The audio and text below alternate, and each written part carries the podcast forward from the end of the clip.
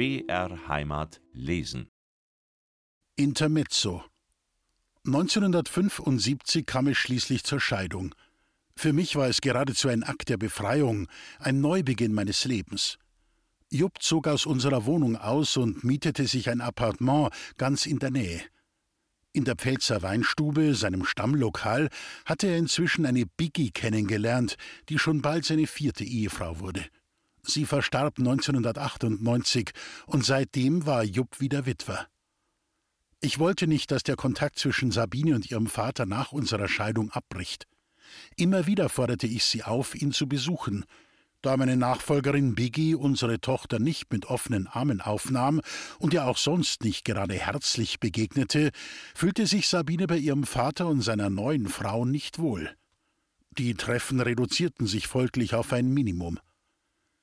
Als alleinerziehende und berufstätige Mutter verdiente ich meinen Unterhalt selbst.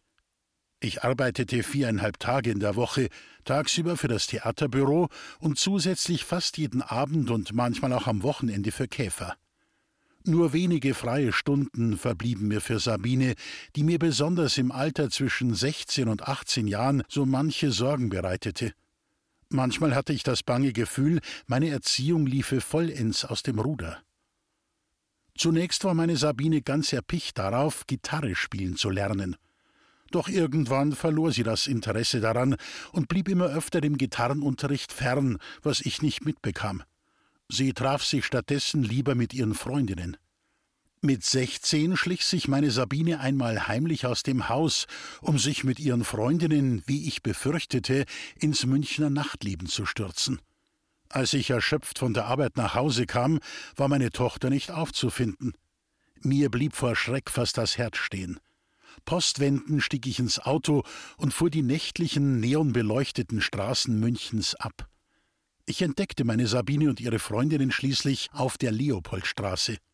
Sie hatten auf einer Parkbank Tücher ausgebreitet und darauf bunt bemalte Isarsteine gelegt, die sie zum Kauf feilboten. Zwei Mark verlangten sie pro Stein. Das Geld, gestand mir Sabine, wollten sie als Spende für die Pferdeklinik sammeln. Ich war gerührt und nahm meine Tochter liebevoll in den Arm. Sabine lebte atemlos, als ahnte sie, dass ihr nicht mehr viel Zeit blieb, das Leben auszukosten. Ihren Freundeskreis betrachtete ich mit zwiespältigen Gefühlen. Als besorgte Mutter hatte ich nicht selten den Eindruck, sie würde sich mit den falschen Leuten zusammentun. Viel Zeit verbrachte sie mit ihrem liebsten Hobby, dem Reiten. Sie erlernte es an der Unireitschule, wo ich früher selbst einmal mit Anfang 20 mit dem Reiten begonnen hatte. Gern begleitete ich meine Tochter zu ihren Reitstunden und, wenn sich die Gelegenheit dazu ergab, schwang ich mich auch mal wieder selbst in den Sattel. Sabine fand schon bald Anschluss zu einem Reitstall auf der Rennbahn in München-Riem. Bereits am frühen Morgen fuhr sie noch vor der Schule mit dem Fahrrad zum Stall, um die Pferde zu pflegen und zu trainieren. Viel später erst erfuhr ich, dass sie oftmals die Schule geschwänzt hatte, um länger bei ihren geliebten Pferden bleiben zu können. Mit Sabines schulischen Leistungen ging es immer mehr bergab. In der zehnten Klasse fiel sie schließlich durch. Daraufhin entschied ich mich, sie aus dem Max-Josef-Stift-Gymnasium herauszunehmen und auf die Edith Stein Klosterschule, eine reine Mädchenschule, zu schicken. Ich glaubte doch tatsächlich, dass sie dort weniger abgelenkt sein würde und besser lernen könnte. Doch der Wechsel war ein Schlag ins Wasser, weil der Unterricht auf einem vollkommen anderen Lehrkonzept aufbaute und Sabine sich erst einmal einarbeiten musste. Die Umgewöhnung an die neuen Lehrer und Mitschülerinnen machten ihr zudem das Schulleben eher schwerer als leichter. Beinahe hätte sie ausgerechnet die zehnte Klasse erneut nicht geschafft. Damit wäre der Weg zum Abitur endgültig versperrt gewesen, und sie hätte die Schule nicht einmal mit der mittleren Reife abgeschlossen. Ich versuchte ihr zu helfen, indem ich viele Gespräche mit dem Direktor des Edith Stein Gymnasiums und den verantwortlichen Lehrkräften führte. Doch letztendlich konnte ich nichts erreichen. Sabine trug in ihrem Zeugnis sowohl in Französisch als auch in Englisch eine Fünf heim. Es war ein großes Glück für uns, dass ich gerade in dieser schwierigen Zeit bei meiner Arbeit Herrn Baumann, einen pensionierten Mathematiklehrer der Edith Stein Schule, kennenlernte. Er nahm sich meiner Tochter an und erteilte ihr, ohne etwas dafür zu verlangen, Nachhilfeunterricht. Dank seiner Hilfe und Geduld holte Sabine in Mathematik so gut auf, dass sie damit schon mal einen Ausgleich zu den verpatzten Fremdsprachennoten schaffte. Herr Baumann stand uns beiden mit Rat und Tat zur Seite. Er wurde auch mir ein wertvoller Ratgeber und Begleiter. Er war ein sehr edler, guter Mensch und Seelentröster, der nach dem Sinnspruch lebte Ich sammle hier auf dieser Erde keine Güter, ich sammle nur noch gute Werke. Herr Baumann war es auch, der mir den Rat gab, beim zuständigen Beauftragten des Kultusministeriums Einspruch zu erheben.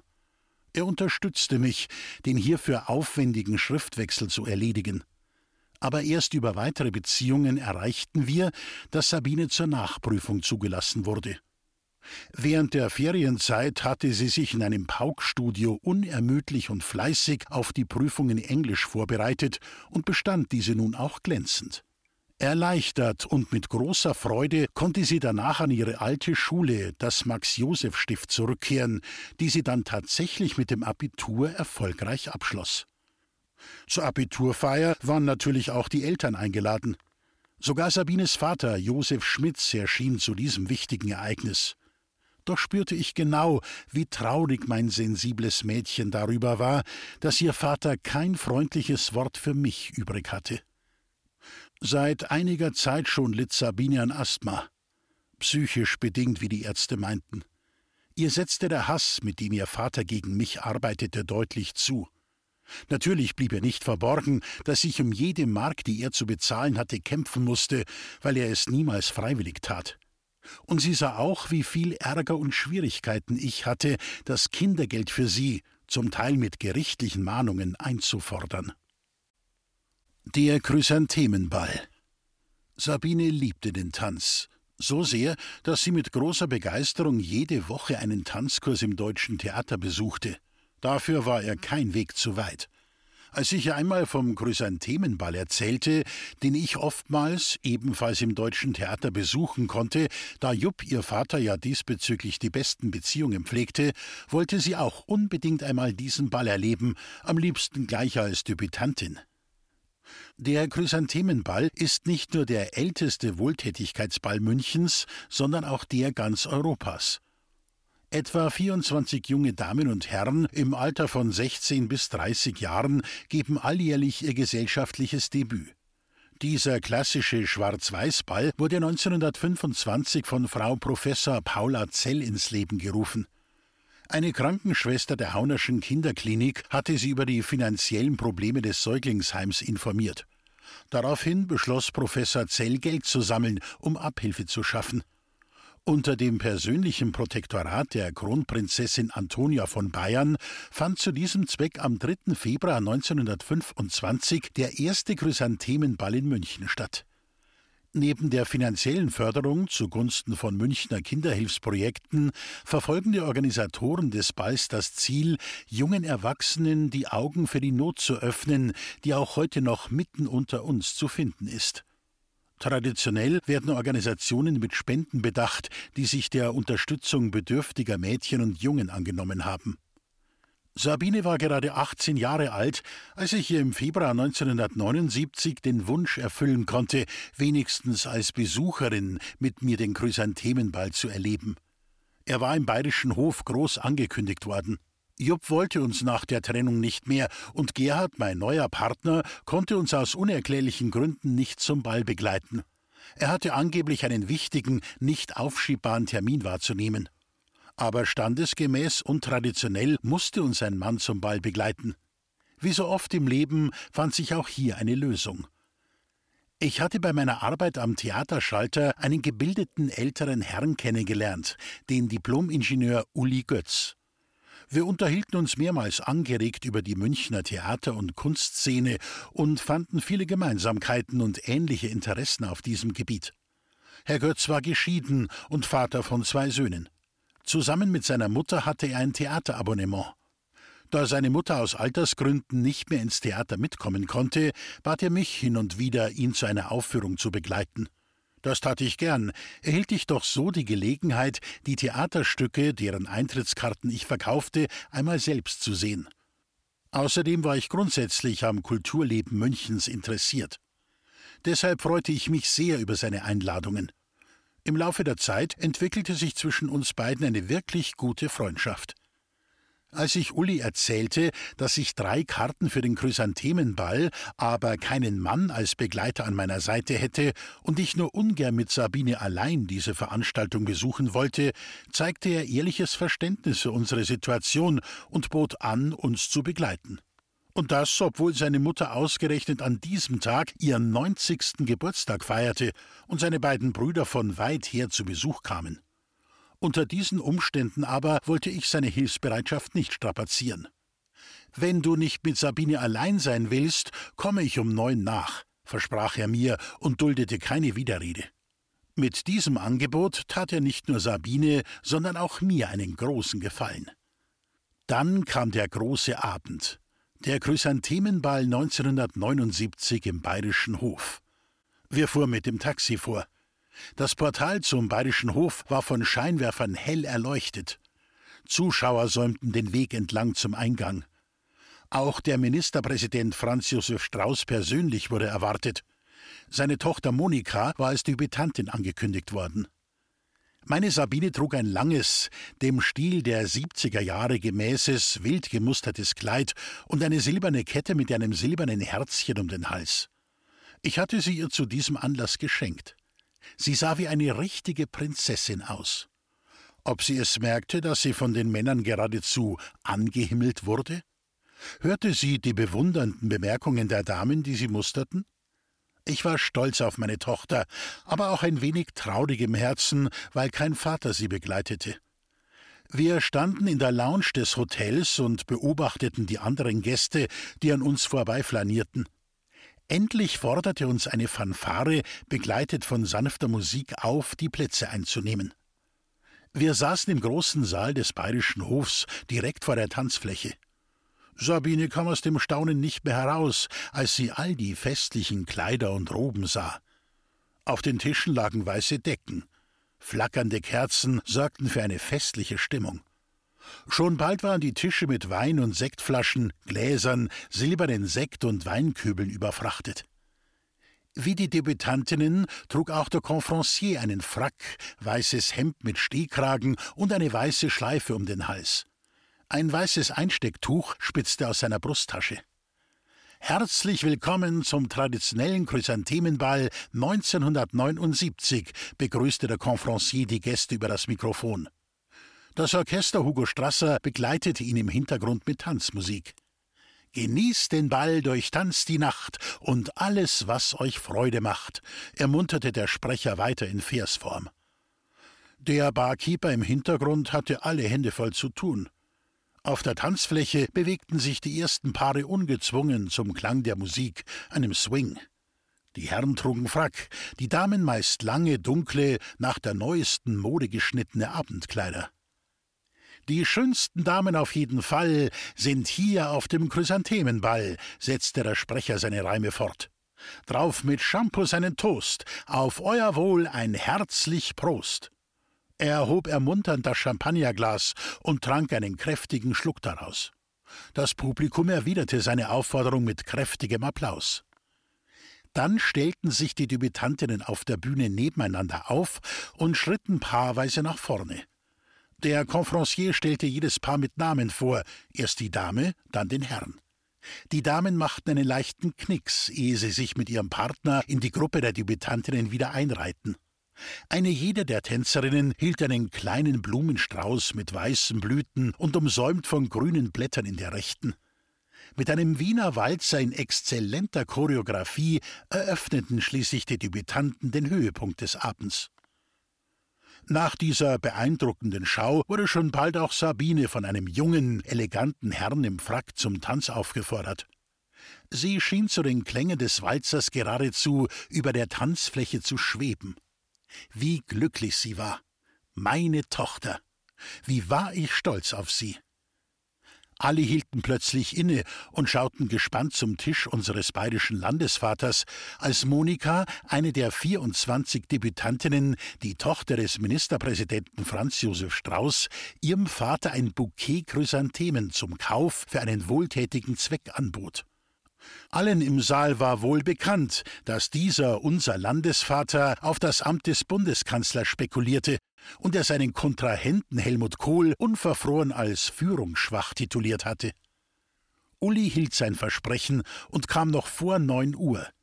Als Kavalier alter Schule wählte er mich als seine Tanzpartnerin für diesen Abend, während Sabine immer wieder von demselben attraktiven jungen Mann zum Tanz geholt wurde.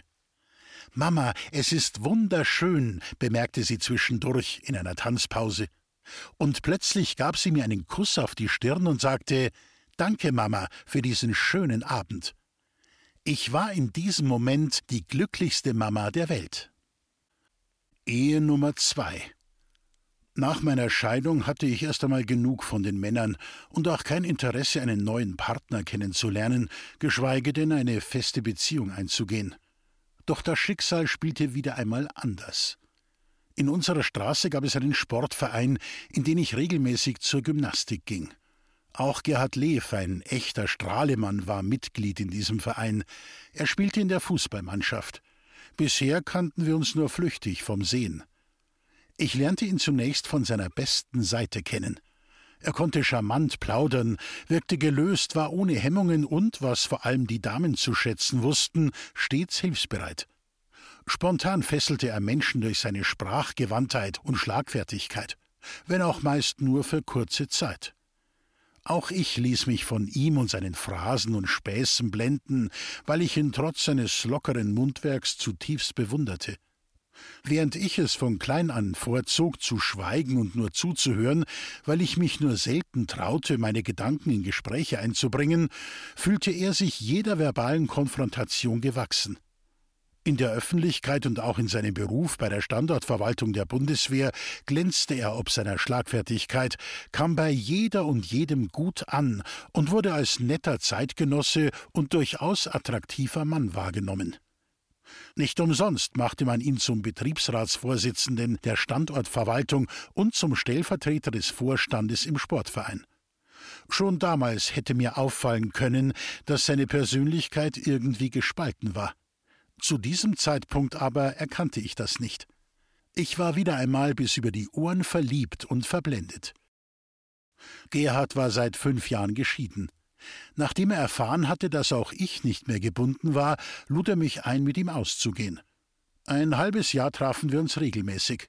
Dann machte er mir bei einem Abendessen in der Pizzeria Como in der Leopoldstraße einen offiziellen Heiratsantrag. Also, Thea, wenn es nach mir ginge, werden wir im Herbst verheiratet sein. Er nannte mich Thea. Ich fühlte mich zwar geschmeichelt und geehrt, aber mein Ja-Wort gab ich trotzdem nicht sofort. Ich bat um Bedenkzeit. Ich konnte mir eine neue Eigentumswohnung in der Walpurgisstraße kaufen und damit meinem ersten Ehemann Jupp Schmitz seine Mietwohnung nach drei Jahren wieder zurückgeben. Gerhard Lev ging mir beim Umzug in die neue Wohnung tüchtig zur Hand. Als geschickter Handwerker war er mir stets eine große Hilfe. Er selbst lebte in einem Appartement nicht weit entfernt von seinem Arbeitsplatz der Standortverwaltung der Bundeswehr. Meine Sabine kam mit Gerhard sehr gut zurecht. Von Anfang an verbrachte er viel Zeit mit uns gemeinsam, was ich als großes Glück empfand. Während ich ziemlich streng mit Sabine war und sie bei Zeiten zurechtwies, nahm Gerhard sie so manches Mal in Schutz und setzte sich bei mir für ihre Wünsche ein. Er sah alles lockerer, ließ fünfe gerade sein und meiner Sabine schon mal freien Lauf. Immer zeigte er sich großzügig. Er hatte uns beide ins Herz geschlossen, wie mir schien, und wir ihn. Er nahm Sabine mir gegenüber manchmal geradezu heroisch in Schutz, so auch als ich ihr erlaubt hatte, mit meinem Auto zu fahren. Von der Garage aus führte ein kleiner Hang zur Straße hinauf.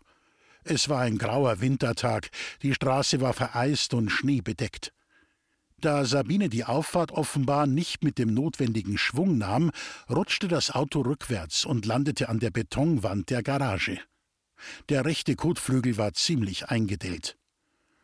Nach ihrem Missgeschick benachrichtigte Sabine nicht etwa mich, sondern Gerhard, der ritterlich die Verantwortung für dieses Malheur übernahm.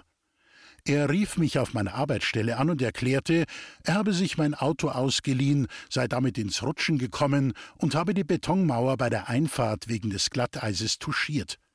Damit du keine Scherereien hast, habe ich den Wagen auch gleich in die Werkstatt gebracht, schloss er seine Beichte. Ach, wie gut, so einen Mann an der Seite zu haben, dachte ich mir, als ich den Hörer auflegte.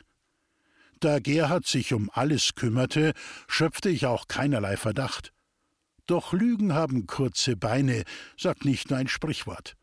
So drei, vier Tage später plapperte meine Nachbarin bei einem nachbarschaftlichen Smalltalk, aber gell, ihr Töchterchen hat mir echt leid getan, als ihr das mit dem Auto passiert ist. So erfuhr ich die Wahrheit. Im Gegensatz zu mir sah Gerhard die Welt etwas lockerer. Er war als Nesthäkchen behütet, aber dennoch sehr frei aufgewachsen. Er hatte keine Lust, auf die höhere Schule zu gehen, obwohl ihm vom Elternhaus aus alle Möglichkeiten dazu offen standen. Auch ohne Abitur machte er bei der Standortverwaltung der Bundeswehr Karriere. Da er in seinem Beruf tüchtig, verantwortungsbewusst und gewissenhaft auftrat, genoss er großes Ansehen und hohe Akzeptanz. Das passte so gar nicht zu seinem Privatleben, in dem er sich später eher naiv und verantwortungslos zeigte. Inzwischen war Gerhard zu uns gezogen und wohnte nun fest bei uns. Wir heirateten 1981. Sabines Weg Sabine war 20 Jahre alt, als sie ihr Abitur machte. Danach wollte sie am liebsten Tier- oder Humanmedizin studieren. Aufgrund ihres Notendurchschnittes fand sie jedoch nicht sofort einen Studienplatz. So besorgte ich ihr zunächst einmal eine Aushilfsstelle in einer urologischen Praxis. Über Weihnachten und Silvester 1981 hatte sie ihren Urlaub geplant. Ich schlug ihr vor, ihre Urlaubswoche in München zu verbringen und gemeinsam Silvester zu feiern. In einem schönen Hotel, vielleicht im Hilton. Da Sabine schon einige Male für Feinkost Käfer gearbeitet hatte, bot sich ihr die Möglichkeit, einige Tage im Laden für das Weihnachtsgeschäft zu jobben und sich zusätzlich etwas Geld zu verdienen. Sabine sparte auf einen Winterurlaub. Sie wollte eigentlich schon über Weihnachten lieber nach Obertauern zum Skifahren. Dort war sie bereits zweimal mit ihren Freundinnen und ihrem Freund, dem Medizinstudenten Peter Boruth, gewesen. In jenem schicksalhaften Winter gab es sehr viel Schnee, der sie lockte. Ursprünglich hatte Sabine vor, bereits am zweiten Weihnachtsfeiertag loszufahren. Doch aus für mich unverständlichen Gründen verzögerte sie die Abfahrt um zwei Tage. In diesen beiden Tagen sortierte sie alle ihre Unterlagen akribisch und räumte ihr Zimmer so penibel auf, wie sie es selten vorher getan hatte. Sie brachte alles in Ordnung, als ahnte sie, dass sie nicht wieder zurückkommen würde. Zu Weihnachten hatte sich Sabine von mir eine schöne große Reisetasche gewünscht.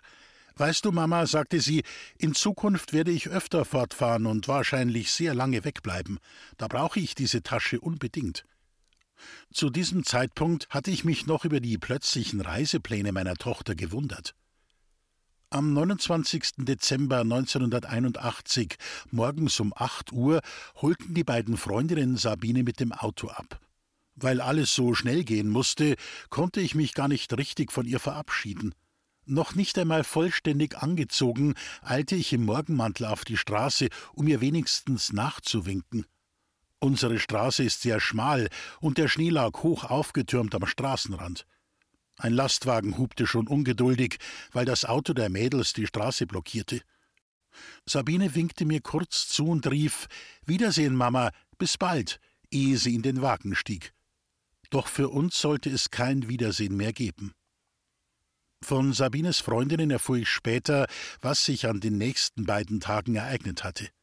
Nachdem die Mädchen am 30. Dezember miteinander Ski gefahren waren, zog sich Sabine am Abend unerwartet rasch zurück, tief in Gedanken versunken. Dieses Verhalten war ungewöhnlich für meine Tochter. Am 31. Dezember wollten sie wieder gemeinsam auf die Piste, doch Sabine trödelte beim Skianschnallen so lange herum, dass die Freundinnen nicht länger auf sie warten wollten und schon losfuhren. Daraufhin entschied sich Sabine allein Ski zu fahren. Beim Anstehen am Skilift lernte sie zwei junge Männer aus Wien kennen, mit denen sie dann zweimal gemeinsam die Abfahrt vom Plattenkar in Obertauern fuhr.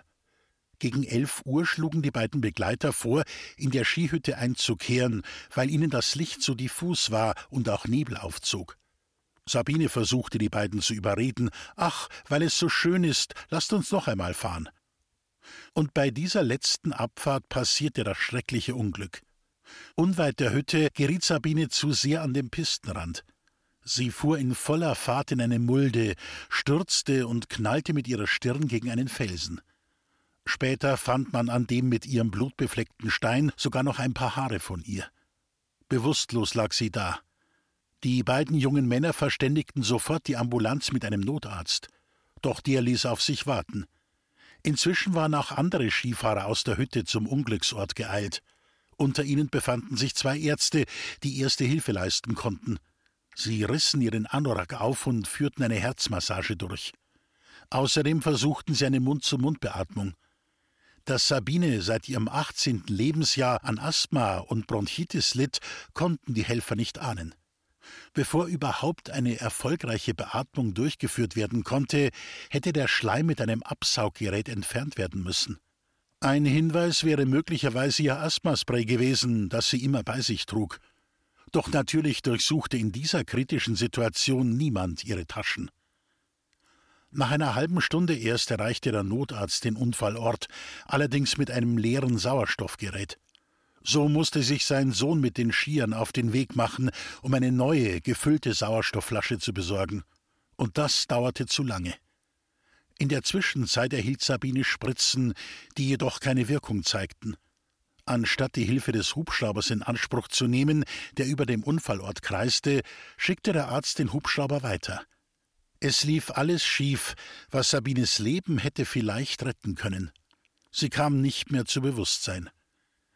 Eine Dreiviertelstunde kämpfte sie noch mit Schnappatmungen, bis sie schließlich am 31. Dezember 1981 mittags kurz nach 13 Uhr verstarb. Presseleute, die vor Ort den Notarzt interviewten, erhielten die Auskunft, Sabine Juliane Schmitz sei aufgrund eines Schädelbruchs gestorben. Sabines Leichnam wurde in die Hütte gebracht. Man hatte einen Zinksarg für sie aus der nächsten Ortschaft angefordert. Ein zweiter Arzt musste vor Ausstellung des Totenscheins noch vor Ort die Todesursache feststellen. Er bestätigte, dass keine schwerwiegenden Schädelverletzungen vorlagen. Sabine hatte lediglich an der Stirn eine tiefe Schürfwunde. Eine weitere Verletzung war durch den Skistock, den sich Sabine beim Sturz in den Bauch gerammt hatte, festzustellen. Eine schreckliche Nachricht. Die Polizei versuchte mich in München zu erreichen. Mehrmals fuhr ein Streifenwagen zu unserem Haus in der Walpurgisstraße. Die Polizisten klingelten vergebens an unserer Wohnungstür. Die Nachbarn, die einen Schlüssel für unsere Wohnung hatten, bemerkten dies und sprachen schließlich die Polizisten an. Da wir jedoch nicht hinterlassen hatten, wo wir Silvester verbringen wollten, konnten sie auch nicht wissen, wo wir zu finden waren. So suchten sie in unserer Wohnung nach einem Adressbuch und wählten, als sie dieses entdeckt hatten, konsequent sämtliche Telefonnummern durch, um uns zu finden und zu benachrichtigen. Gerhard und ich waren genau an diesem Vormittag zu meiner Schwester Juliane gefahren. Gemeinsam mit ihrem Ehemann und ihren drei Kindern machten wir eine lange Schneewanderung und kehrten zum Abschluss im nächsten Ort ein. Erst gegen Abend waren wir wieder bei Juliane zu Hause. Um 20 Uhr klingelte das Telefon. Unser Nachbar wollte mich sprechen. Aufgeregt fragte er mich: Frau Lief, haben Sie die Nachrichten noch nicht gehört? Sie werden im Radio gesucht. Er stockte einen Augenblick und sagte dann gefasst, klar, deutlich und unmissverständlich: Ihre Tochter ist tödlich verunglückt. Fassungslos legte ich den Hörer auf. Das konnte doch alles nur ein böser Traum sein. Ich hätte in diesem Moment nur noch schreien können. Niemanden wollte ich sehen, mit niemandem sprechen. Wortlos, innerlich unbeschreiblich aufgewühlt und dennoch leer, zog ich mich in Julianes Zimmer zurück. Ich musste allein sein. Mein Sonnenschein, meine einzige, meine größte Freude, meine geliebte Sabine ist tot. Wie sollte ich das jemals verkraften? Wie sollte ich nur weiterleben? Ich war von dieser Nachricht wie benommen und fühlte mich überfordert. Was war zu tun? Wir wussten weder, was und wie es geschehen war, noch wohin man Sabine gebracht hatte. Alles musste zunächst einmal herausgefunden werden. Erst am übernächsten Tag fuhren Gerhard und ich nach Obertauern. Der Totengräber in der Leichenhalle riet mir, Sabine besser nicht mehr anzusehen. Doch davon ließ ich mich nicht abhalten. Ich hatte ein Kopfkissen dabei und eine Decke. Warum spielte es überhaupt noch eine Rolle, dass ihr Kopf weich ruhte und sie nicht frieren sollte? Wäre es nicht besser gewesen, ihr schönstes Kleid für diese ihre letzte Reise mitzubringen? Da lag sie nun, meine Sabine, meine geliebte Tochter, in ihrem aufgerissenen Skianzug samt ihrer Skischuhe, in einem Zinksarg. Daneben stand die Sauerstoffflasche. Nicht einmal die Schläuche hatten sie ja abgenommen. Ihre Augen waren halb geöffnet, die Finger blau angelaufen und der Bauch wirkte aufgebläht. Man hätte meinen können, Sabine lebte noch. Ich nahm ihre Hand und flehte Sabine, hörst du mich? Sabine, wach doch auf. Bitte, bitte, wach auf. Gerhard stand schweigend neben mir in dieser schweren Stunde, erschüttert wie ich. Das tat mir gut. Er spürte wohl, was es bedeutet, wenn man ein Stück von sich selbst, das einzige Kind verliert. Ohne ein Wort zu sprechen, fuhren wir gebannt von diesem schrecklichen Ereignis zurück nach München. Es galt nun, die Beerdigung vorzubereiten.